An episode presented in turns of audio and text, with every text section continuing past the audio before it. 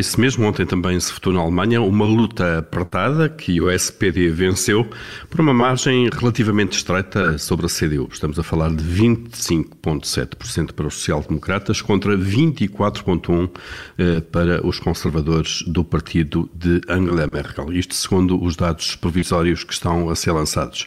Henrique Bornet, analista de assuntos internacionais, membro do programa Café Europa, eh, está connosco para uma primeira leitura destes resultados. Henrique, bom dia. Bom dia, Paulo.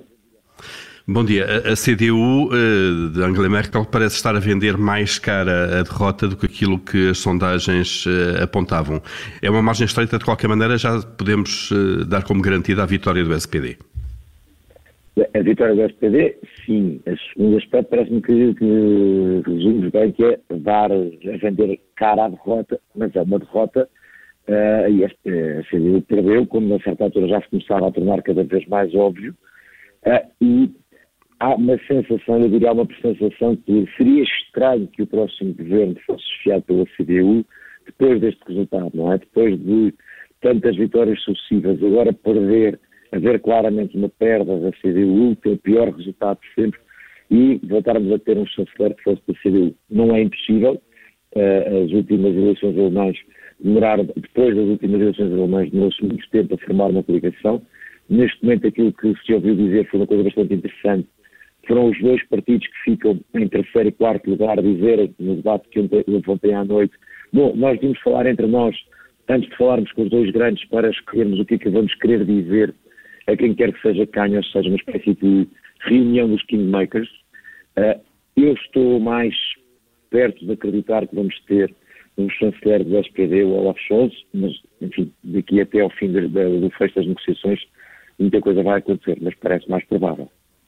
Uhum. Esses eh, terceiro e quarto partido que falavas uh, são também os Verdes, com 14,8% dos votos, e os liberais do FDP, com 11,5%, que vão ser chave então nas negociações que agora vão seguir, até porque durante a noite de ontem houve várias vozes dos dois maiores partidos a afastarem a possibilidade de uma grande coligação entre o SPD e a CDU, até porque não chega, não é, eleitoralmente.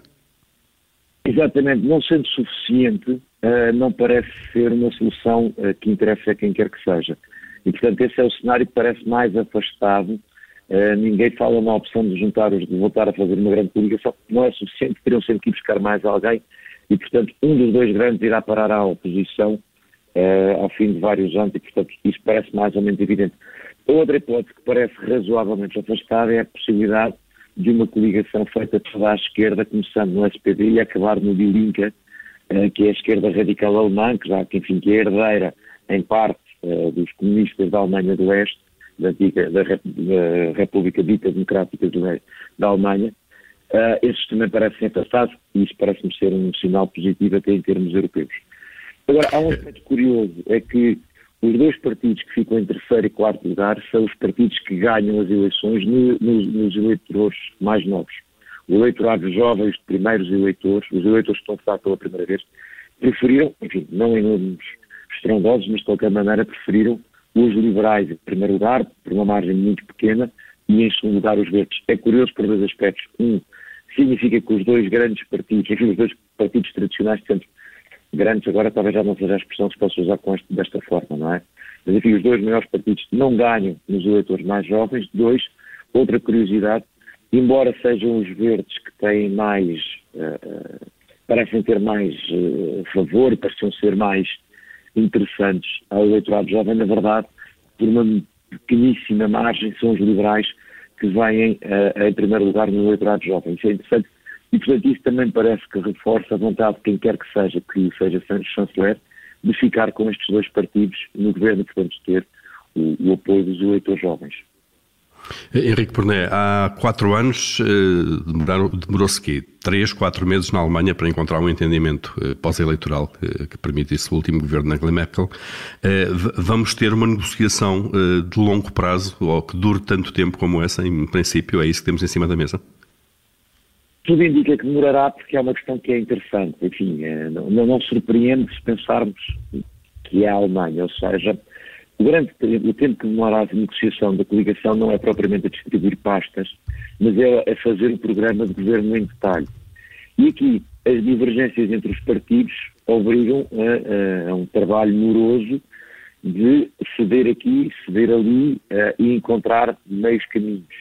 A CDU fez várias cedências ao longo dos anos, uh, sobretudo então quando esteve a governar com o SPD.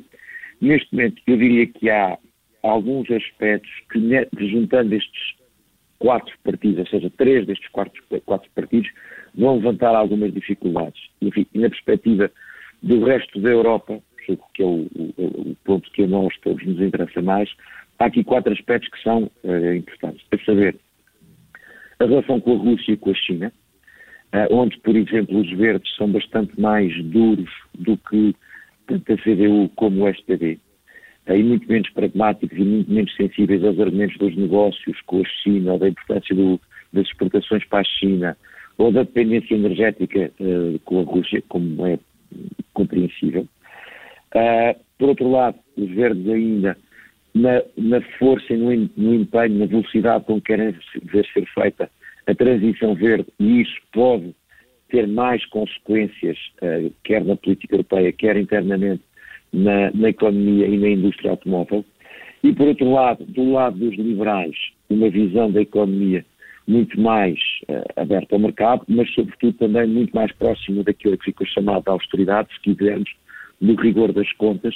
E, portanto, em termos europeus, a questão de reabrir ou não o Pacto de Estabilidade e Crescimento e aquelas regras dos 3%, dos 60%, essas regras todas que têm que ver com o rigor das contas públicas dos Estados-membros e que se acreditavam, que há quem acredite na Europa, que o pós-pandemia pode vir a alterar, uma presença liberal no governo, em particular se for uma presença que ocupe o Ministério das Finanças, poderá tornar difícil. Portanto, eu diria, esta coligação em, nos assuntos europeus vai levantar uh, várias questões e várias dificuldades para, para, para negociar e, portanto, não hum. surpreenderia que tivéssemos aqui alguns meses de negociações.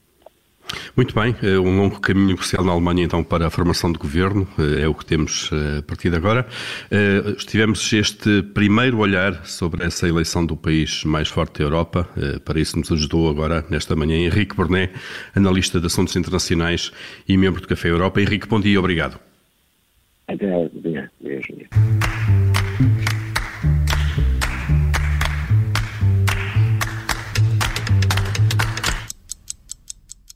Obrigada por ter ouvido este podcast. Se gostou, pode subscrevê-lo, pode partilhá-lo e também pode ouvir a Rádio Observador online em 98.7 em Lisboa e em 98.4 no Porto.